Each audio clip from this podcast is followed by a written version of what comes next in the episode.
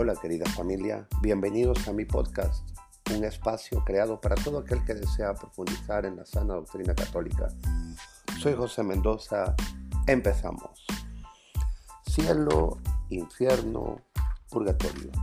Si morimos antes del final de los tiempos, nuestras almas se enfrentan a tres estados posibles. Estados. El cielo, el infierno o el purgatorio. En última instancia, habrá solo dos que duren toda la eternidad, el cielo y el infierno. El cielo es el estado de vida y felicidad eternas en que gozaremos la plena comunión con Dios y la felicidad perfecta. Llegamos a ser como Dios en su gloria y viviremos en la vida divina de la Santísima Trinidad Todas las almas en el cielo tienen una visión inmediata de Dios que se llama la visión beatífica.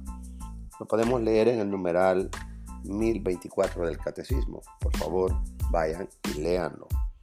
El cielo es el estado final tanto para las almas que murieron en plena gracia de Dios como para los que han sido purificados en el purgatorio de la pena temporal derivada del pecado. El cielo es el cumplimiento último de la voluntad de Dios que está grabada en el corazón humano. Es el destino para el que fuimos creados y el que quiere Dios que logremos. Los bienaventurados en el cielo disfrutan de la unidad sin igual, los unos con los otros, junto con todos los santos de la historia, los ángeles y la Santísima Virgen María. Cristo habló de diversos grados, mansiones, de felicidad en su reino, de acuerdo a los distintos grados de amor y amistad con Dios que cada uno de nosotros haya logrado a través de la cooperación con su gracia.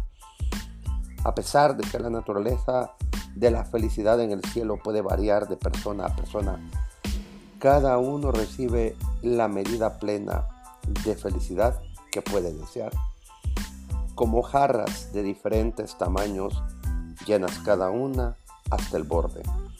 Cada uno de los bienaventurados disfruta de la felicidad al máximo de su capacidad.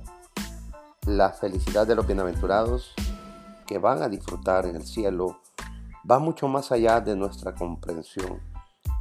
No podemos imaginar el cielo con exactitud usando la razón humana por sí sola. Solo a través de la revelación divina y de la fe podemos tener una sombra de anticipación de lo que el cielo tiene para nosotros. Lean el numeral 1027 del Catecismo.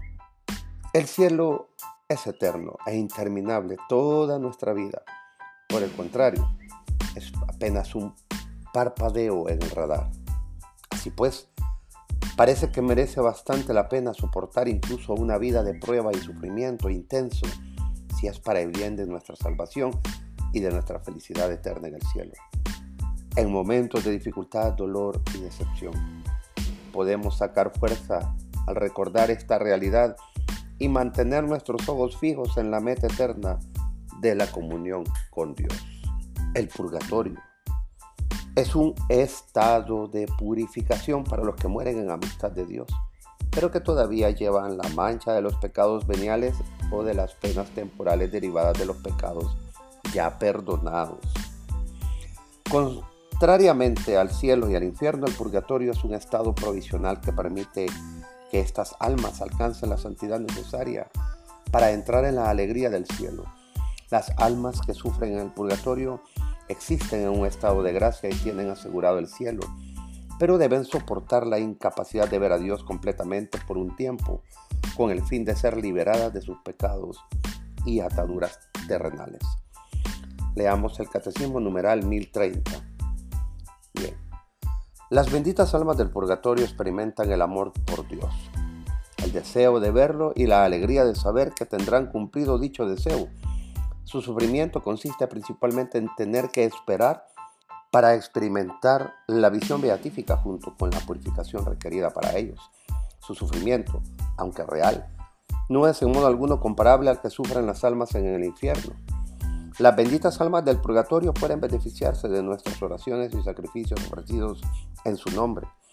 Muchas oraciones y devociones están dedicadas a las benditas almas del purgatorio y nuestros sacrificios en su favor pueden acelerar su entrada en el cielo. El estado del purgatorio es provisional y terminará cuando salgan las últimas almas para entrar en el cielo. Como paréntesis, yo tengo una devoción y es que todos los días en las 6 de la tarde rezo el Requiem Eternam, un Padre Nuestro y un Ave María, por las santas almas del purgatorio y muy en particular también por la de mi madre que hace unos meses falleció. Así que por favor les pido que me acompañen en esta devoción, créanme, les va a beneficiar de muchas maneras que no comprendemos, pero que al final de nuestra vida quizá y agradezcamos. Y finalmente, en lo que todo católico debe saber, ¿está el purgatorio en la Biblia? Bien, el purgatorio es una doctrina que no es aceptada por la mayoría de comunidades protestantes porque no parece estar explícita en las escrituras. Sin embargo, la creencia en el estado de purificación después de la muerte, a la que damos el nombre de purgatorio, se originó en el pensamiento judío anterior a Cristo.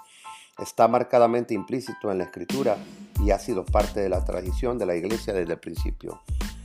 Varios pasajes de la escritura nos enseñan acerca de la purificación de los justos después de la muerte.